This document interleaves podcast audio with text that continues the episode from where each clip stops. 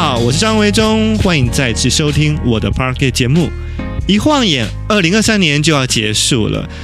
即将迎来二零二四年，所以大家现在听到这一集的节目呢，就是我们二零二三年的最后一集录音喽。虽然这一集啊，这一整年呢，我的 Podcast 节目也是一样不定期的更新，非常的依照我个人喜好更新，但是非常感谢大家不离不弃，只要我每次更新的时候呢，大家还愿意按时收听哦。好，我想跟大家回顾一下哦，就是二零二三年呢，这一年我到底做了哪些事情呢？对我来说，嗯，是蛮值得回忆的。有一些事情可能跟大家也会有一点关系哦。首先呢，就是我觉得啊，最特别的就是二零二三年的一开始，也就是一月一号呢，这一天呢。对我来说，就是一个全新的体验哦，揭开了二零二三年的序幕。怎么说呢？是因为呢，今年呢，二零二三年的一月一号，我人呢是在曼谷，对，我是第一次呢，呃，来日本这么久，十五年呢，离开了日本，去到了其他的国家跨年哦，二零二二年的。啊，十二月底圣诞节我就去了曼谷，一直待到了二零二三年的一月二号吧，才回来日本。我记得啊，如果我印象没有记错的话，其实这十五年来啊，我来到日本几乎都是在日本跨年。好像也没有回过台湾跨年哦，农历年是有，但跨年没有，所以对我来说是一个全新的体验，你知道吗？就是穿着短袖，嗯，过圣诞，热圣诞，那穿着短袖呢，迎接好像是在夏天的跨年，这对我已经习惯了，在非常寒冷的嗯东京。过十二月三十一号迎接新年是一个完全不同的感受哦。每次跨年在日本，我就觉得哇，跨年这一天十二月三十一号啊，晚上好冷哦。虽然东京呢并不会下雪，但是对我来说已经是蛮冷的。那早些年的时候呢，十二月三十一号我还会跟朋友们呢去这个哈兹莫德哦，就是啊啊、去第一次新年新的一年第一次去神社。祈求啊，就是平安哦，啊，可事实上，后来我发现，好像其实也不需要赶着一月一号、十二月三十一号跨年那一刻去嘛，基本上只要在这个新的一年第一次去到神社拜拜，基本上就叫做哈兹莫特哦。所以后来我终于也不这么坚持了啊，不需要在这么这么寒冷的天气当中，半夜当中去神社拜年，你知道吗？就是要排队排很长，那真的是超冷的哦。所以呢，今年呢，我很特别的是，一开始就是在啊其他国家，在一个热带国家展开了我新的一年的开始。那另外呢，还有一件事情，就是今年对我来说也是很特别的，就是，呃，我来到日本这么多年，其实一直是凭着这个工作签证，呃，留在日本的，也就是其实是由公司帮我去申请我的工作签证。那我有了工作，有了工作签证，才可以一直留在日本啊。嗯，我从去年呢，终于去申请了这个永久居留证哦，永住权。所以呢，这个永住权刚好是在二零二三年的一月份终于下来了，通知我 OK 了，合格了，可以去领这个永住权的证明。这对我来说也是一个蛮特别的一个嗯转捩点吧。哦，虽然老实说了啊，嗯，很多人都问我说，拿到这个永住权有什么差别吗？那并没有，不是买东西可以打折啊，完全没有的啊啊。其实永住权呢，嗯，简单来说就有点像是那个嗯美国的绿卡吧。就是你你你可以长期的居留在这边，不管你有没有工作都无所谓。但是你是没有他们的参政权啊，因为你不是拿到国籍嘛啊，它不是国籍哦，它是一个居留证，所以你没有参政权，没有选举权，然后呢，你也没有他们的护照。很多很多人误解，你是不是就可以拿到这个护照？并不是，那个是你要去入日本籍才会有日本护照。所以我基本上呢，我是啊，我还是我是是拿这个永住权。而已，就是留在这边。它的好处只是说，你不需要每个一段期间，你的工作签证到期，你还要再去准备一大堆繁琐的、非常非常复杂的这些申请资料啊，请公司出证明啊，然后你还要去写很多的这个理由啊，什么什么的，填一大堆有的没有的表格，然后去到很远很远的这个出入境管理局。那那是一个所有留在。啊、日本的外国人都很不喜欢的一个地方，因为那边就是非常非常的嗯、远，然后嘈杂，然后你要去办那些证件，就是有点嗯，第一次会觉得就是说你平常不会觉得，但是你来到那个地方就会觉得你寄人篱下的那一种感受哦。好，所以它的好处就是嗯，你不需要再去换工作签证。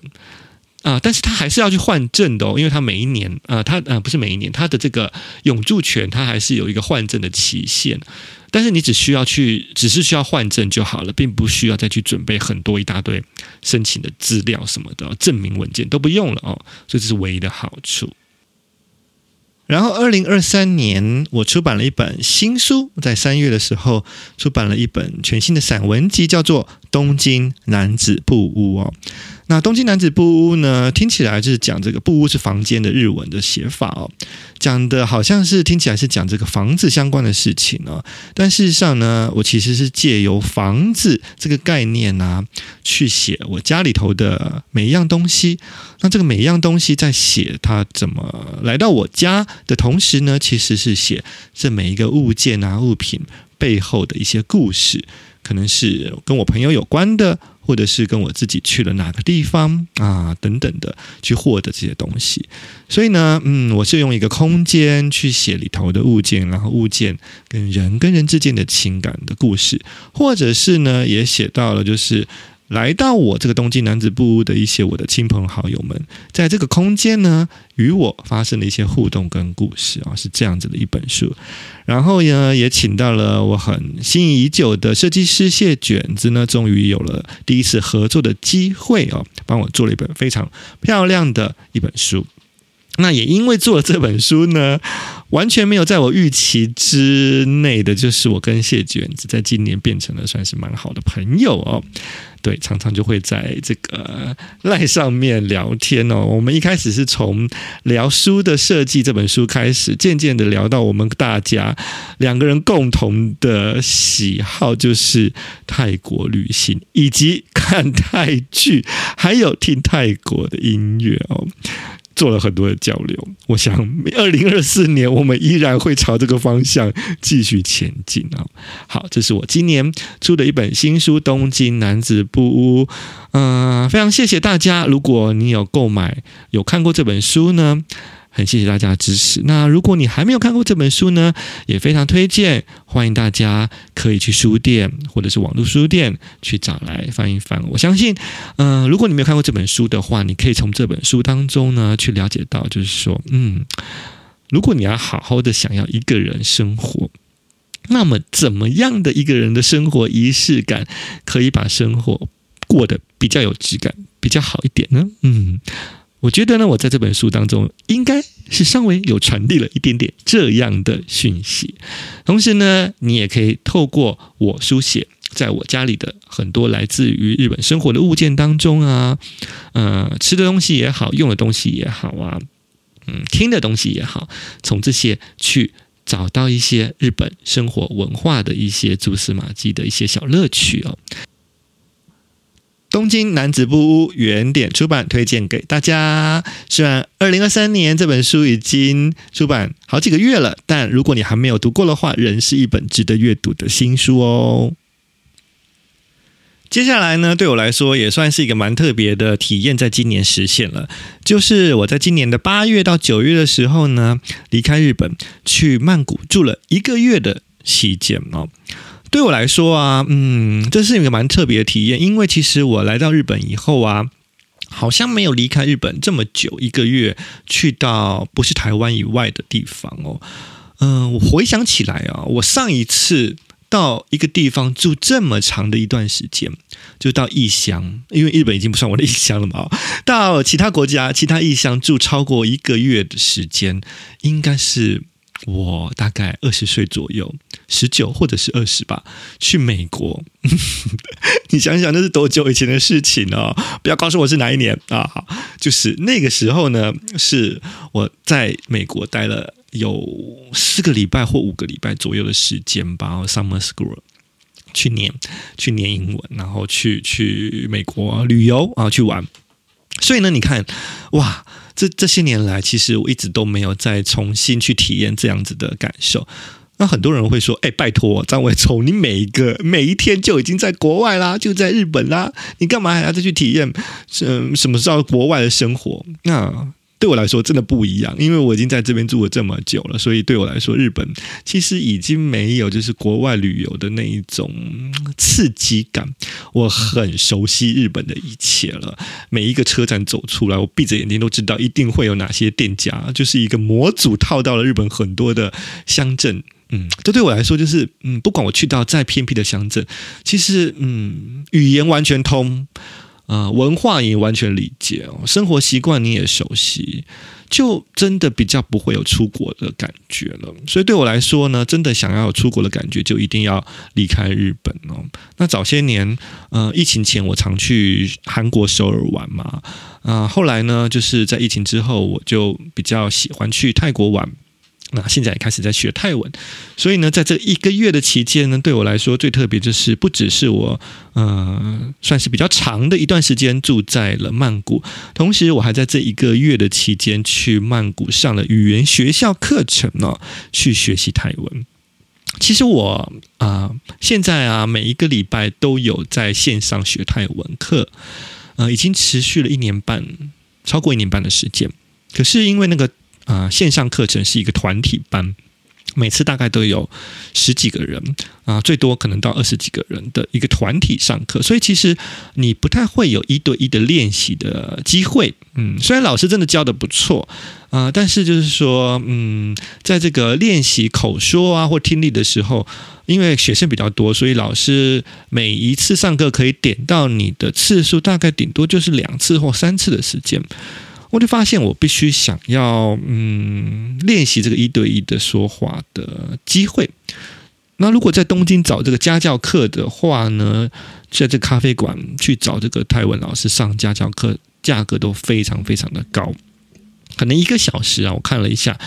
可能大概都要五千日币以上哦。嗯，还不包含了交通费用，有些老师还要求你要帮他付。去到那个咖啡馆的交通费，以及甚至我看到有一些老师是连饮料钱都希望你出的，我就算了一下，我宁可把这个钱嘛去花在买机票上面。然后呢，我住的地方是呃住在我们社长在曼谷住的一个小公寓，所以我不用花这个住宿钱，一个月的住宿钱都免了，所以我刚好把这个钱可以省去付掉付掉这个泰文语言学校的课程的费用。对我来说，反而比在东京去上家教课更划算，所以我就体验了一次一整个月住在曼谷，然后去上语言学校课程的一个经验。我这把年纪了啊，我还是非常推荐大家，如果有机会的话呢。可以去国外常住一段时间，是一件很不错的体验。但你并不需要真的想说啊，去国外工作什么的。那我觉得有一点太复杂了哦，因为你长期工作住在一个环啊异乡的环境，跟你短期的待一个月，那又是很不一样的一个状况哦。所以呢，我的建议是大家先不要去想说你是不是真的要，比方说日本好了啊，很多人告诉我说他还想他在日本住啊。嗯、或者现在很多人喜欢去泰国，就觉得说我想办去泰国啊，甚至想买房子哦，哇，那这是更大的一件事情了。我都觉得你先不要去想这些事情哦，你就是先给自己一个机会啊。如果你的工作允许的话，你的经济状况也 OK 的话，就先去住个一个礼拜啊，可能太短了，两个礼拜，我觉得至少可以两个礼拜的话，就可以感受到去跟平常旅游啊，短期的一个礼拜之内，五天之内是很不一样的感受。两个礼拜，那。再再好一点的话，就是可以待到一个月的时间，就更棒了。那一个月的日常生活体验，绝对跟你五天一个礼拜的旅游感受是很不一样的哦。嗯，所以我会还是很推荐大家，不管你到了哪个年纪啊，如果你的工作状况跟经济状况 OK 的话，其实有机会的话，可以给自己这样子的一个犒赏自己的礼物哦。一个月待在国外，感受一下不一样的，跟旅游不一样的生活感受。然后我在十一月份的时候呢，也做了另外一件我觉得蛮有意义的事情，就是带着我的妈妈去了曼谷旅行五天哦。那除了我妈妈之外，还有我的大姐，对，还有我的外甥女，嗯，一起去。那一开始其实是本来只有带我妈妈去的，后来我大姐听到了以后就觉得说，哎，嗯，如果可以跟妈妈一起去泰国玩的话。那因为我最近对泰国比较熟嘛，曼谷比较熟，所以想说一起去，可能蛮好玩的。所以后来我大姐就加入了。接下来呢，我的外甥女因为这这一年呢、被我推坑，也开始看起了泰剧，跟听起了泰国的流行乐，所以也对泰国曼谷非常非常的有兴趣。于是就组成了我们四个人迷你家族的曼谷家族旅行。那对我来说呢，其实也是非常非常有益的经验，因为其实我妈妈大概三十年前去过一次泰国，那个时候是跟着这个团体旅行社旅游。那三十年前的泰国曼谷跟现在当然是非常非常的不一样了哦。虽然那个时候泰国曼谷已经是一个算是国际观光大都市。但是呢，嗯，早年这个台湾旅行团啊，会安排你去泰国旅行的这个景点啊，可能呢、啊、都是蛮参差不齐的。那这个景点当中，可能对我妈妈来说有一些不是很有兴趣的哦，所以她就觉得说泰国好像没什么好玩的。那这些年来，她也很少提起她曾经去过泰国玩。她甚至跟我说，她有的时候都忘记她曾经去过泰国玩。那直到看到我这。这几年常常去曼谷玩啊，而且一次都去待蛮久的时间，他就很好奇，就是说为什么我常常去曼谷玩？到底他不觉得有什么好玩的？那我就跟他讲说：“嘛，你以前去的三十年前去的曼谷跟现在很不一样了哟。”对，进步很多，而且、你不是很喜欢逛街吗？其实啊，我每次去曼谷的时候啊，也没有去那些什么大家去的这些景点啊，就是那种观光庙啊什么的，去过一次就不会再去了嘛。我说我其实每次去那边都是非常的放松自己。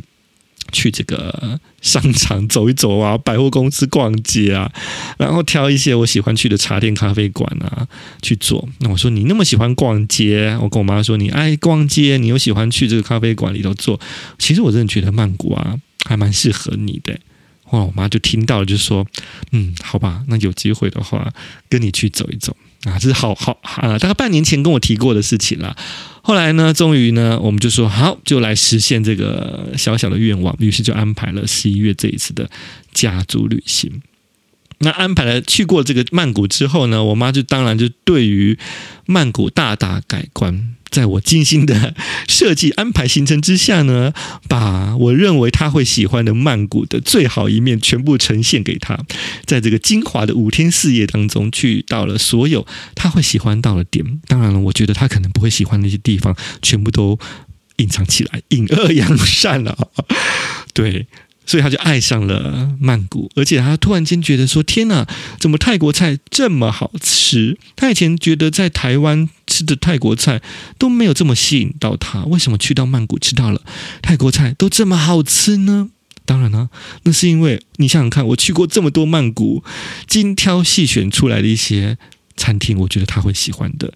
让他去尝试。所以呢，他当然吃到都是我觉得最好的餐厅。好，所以今年这一次的这个家族曼谷旅行呢，对我来说很有意义。我就觉得我妈妈年纪越来越大了嘛，啊，那说真的啦。呃，接下来如果他年纪越大，说不定脚比较没办法走这么长远的路啊，或者是坐飞机，对这个老年人来说也是一个嗯蛮大的折磨跟挑战的哦。超过三四个小时以上的飞机，我觉得应该是极限了。那我觉得曼谷台北飞去曼谷大概三个多小时还 OK，跟飞到日本大概差不多的时间，是对于呃长辈来说还可以接受的一个飞行的时间。对，那我觉得就是说，嗯，在妈妈就长辈们年纪越来越大，家人们年纪越来越大，如果可以再创造一些不一样的城市共同旅行的回忆的话，对我来说是一个很棒很棒的一个啊、记忆跟体验哦。就除了日本之外呢。以后再回想起来说，哇，跟妈妈也曾经去过曼谷旅游啊。那我如果接下来在自己去曼谷玩的时候，也会回想起来说，嗯，以前曾经跟妈妈走过这些街道，跟姐姐走过这些街道啊，跟外甥女去过这些地方玩，我就觉得对我来说，嗯，有取之不绝的回忆，可以在日后慢慢的享用。我不知道大家对于跟家人出去旅行是什么样感受哦？我听到很多人在网络上面在分享说，跟爸妈出去。呃，出国旅行是一个很大的挑战，常常吵架啊，或什么的。然后还有很多的交战守则，说要跟爸妈出去玩的时候应该怎样怎样怎样才不会大家闹得不愉快。可是我觉得我真的非常幸运哦，我的妈妈真的是一个非常嗯随和，我们要安排她去哪里啊，她就觉得很开心的。嗯、呃，就是我从来好像没有跟我妈妈出国旅行有什么不愉快，没有印象当中完全没有这样子的经验哦。所以呢，嗯。这一点也他非常感谢我妈，就是那么的随和，愿意听我们帮他安排所有的旅程，这些景点也都很愿意参与哦，保持着高度的好奇心。我觉得对于长辈啊，我就常常看，就是我妈妈想说，如果等到我老了以后，我希望我也可以像我妈妈这样子，永远对于万物、什么事情、新鲜的事情都保持着高度的学习力跟好奇心，这样子我觉得才不会被晚辈。给讨厌吧。接下来还有件事情呢、回到日本，就是对我来说，今年也是蛮特别的一个记忆，就是啊、我跟我公司里头的日本前辈们，还有社长们，在今年十一月的时候呢，一起去了一次台湾啊，我应该说回台湾了啊。对，那我已经很久很久没有跟我们社长，还有我们公司的跟我们比较要好的前辈们一起在台湾。三个人相聚了，呃，而且呢，他们两位呢，其实也是很久没有去台湾，在疫情以后的第一次去台湾，所以你想想看，应该是隔了三年吧，嗯，差不多三年左右的时间，所以呢，对他们来说，对他们来说，就是一个很特别的。嗯，经验体验，因为就是疫情后，终于又再去台湾了。那对我来说呢，也是暌违已久的，跟他们两位一起啊、聚在台湾。那我们就安排了一次旅行啊，就是呃去到了台北以外的地方，嗯，去看一看。那在行前呢，我们家社长就一直有在说呢，可不可以安排一些他没有去过的台湾旅行？可这就是一个很大很大的难题啊，因为其实他们对于台湾非常熟悉，有的时候我都觉得啊，他们好像嗯对台湾的熟悉可能超过我，就像是我对东京的熟悉可能超过他们一样哦。那后来我就想说，该去哪里呢？突然间呢，我们家社长啊就想到了，就是他很久以前啊听过了台湾有一个地名叫做鹿港。嗯，他觉得这个名字很可爱。我说怎么可爱？他说你想想看，为什么会有个地方出现鹿呢？啊，他印象当中的鹿就是可爱的。那因为港就是港边呢？啊，是不是在这港边有很多的鹿呢？像奈良啊，或者像这个 Hiroshima 啊，广岛的这个宫岛一样啊，有很多的鹿在港边港口呢。我说。好像也不是这样吧啊，所以呢，我们对于鹿港的这个旅行的计划呢，就从鹿港这两个汉字的趣味跟想象开始了，就决定了十一月的时候，我们去了一次鹿港。那我们安排这个鹿港的行程其实是当天来回的啊，就是一大早就从台北坐这个高铁，嗯，到了这个彰化。然后再换这个客运呢，那由我的经纪人，就是我的好朋友 Susan 呢，一起陪同我，因为他是彰化县出生的人哦。那我们一起一起去到了彰化，然后呢又到了鹿港。那刚好呢，这个 Susan 的好啊、学长吧，以前大学社团认识的学长，也是住在鹿港的，所以呢，嗯，由由他来跟我们导游，因为他现在在鹿港所担任的一个工作啊、就是。导览这个鹿港的古迹啊，特别是他会日文，所以呢就带着我们一起去这个鹿港的大街小巷啊去参观。我真的非常开心，因为我不用讲日文呢，因为呢这个学长就会讲日文啊，而且你知道吗？这个也不是你会不会讲日文的问题，是你要对鹿港的历史很熟悉啊。那我对鹿港并不熟悉，而且呢还要用这个很多历史相关的这个用语，我又不知道嘛。对，而且呢，这个鹿港有很多的台湾早期的这个历史古迹，跟日本早期的这个日据时代呢，也有一些关系。那我对日治时代那些人也不是很熟悉，但这个学长非常厉害啊！他对于这个日本文化，对于应该是说对于日治时代的鹿港的这个台日交流也非常非常的了若指掌。所以呢，就一路上面呢用日文跟我们的社长还有我们的前辈解说。我觉得很好笑的是啊，其实他讲到了很多日治时代的这个日本人来到台湾呐、啊、的这些人物，连我们社长啊啊都不。搞不清楚，不太清楚啊，所以你知道吗？就是我觉得真的是非常厉害这件事情。OK，所以呢，就在我苏展跟这个苏展的学长呢带领之下，我跟我的社长还有前辈们呢，就进行了很愉快的鹿港一日游哦。那我觉得真的很棒，就是刚好那天十一月的天气呢，不热不冷哦，非常舒服，那阳光也很温和。我们就走在鹿港的老街里头散步啊，嗯，就留下了非常非常很好的回忆哦。对，所以呢，对我来说，嗯，也是很棒的一个体验哦，就是终于有机会跟我们的日本同事们啊、前辈们呢到台湾，而且，嗯，其实每一次如果我们就算有相聚的话，大部分也都是在待在台北，因为出差工作在台北开会，所以很难得的会离开台北到中南部去玩哦。这一次也算是我二零二三年呢很重要的一次回忆的体验。在二零二三年回顾的最后一件事情呢，要跟大家分享，就是我终于在十二月最后一个礼拜啊，也就是要跨年前几天，完成了我的新的长篇小说的写作计划，完稿了，写完了哦。对，那这本小说呢，会安排在明年上半年出版。至于详细的出版时间呢，会在网络再公布。我上一本长篇小说《不在一起不行吗》是二零二一年出版的，所以到二零二四年再出版这本书的话，也是隔了好多年了。那这本小说呢，对我来说也是一个完全从来没有预想到会触及到的一个主题。对，我要写一个是关于追星的事情。嗯，大家如果知道的话，我这一两年其实也分享了一些我去泰国啊看演唱会的一些经验体验。我相信每一个人啊，其实从小到大应该都会有一多多少少有一些追星的。啊，经验吧啊！所谓的追星也不一定真的是你要多么的嗯，多么疯狂狂烈的追星行为，而是你应该至少会有一些喜欢的歌手啊，喜欢的明星，那你会想要去看这些歌手的演唱会。那更厉害一点的话，你可能就会呃离开你所居住的地方，比方说不只是台湾，你会因为这个歌手乐团在其他城市，比方说日本开演唱会。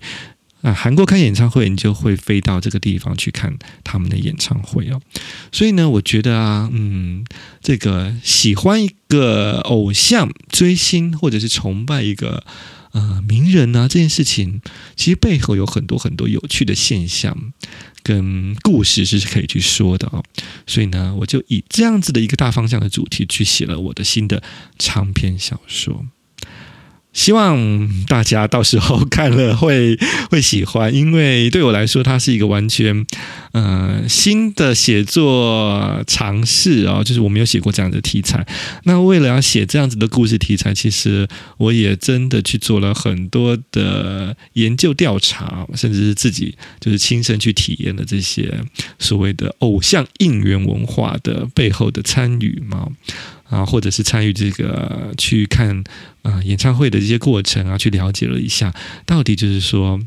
在这个不同国家当中，尤其是泰国，你知道，就是泰国的这个偶像追星文化也是很特别的，因为有所谓的腐剧跟所谓的 CP 啊，就是 couple 的文化，跟其他的国家又是很不一样的。所以，到底有什么有趣的地方，或者是在这背后又可以？拉出来什么样子的人跟人之间的故事呢？请大家期待这一本全新的小说将在二零二四年出版。对，那这是我在二零二三年算是也是很重要一件大事啊。对我个人而言，就是我终于把这个小说，嗯，已经想了很久的，想了一年多的构思的这个小说，终于在今年开始动笔，然后完成了它。请大家到时候再多多支持喽。那关于这本新书的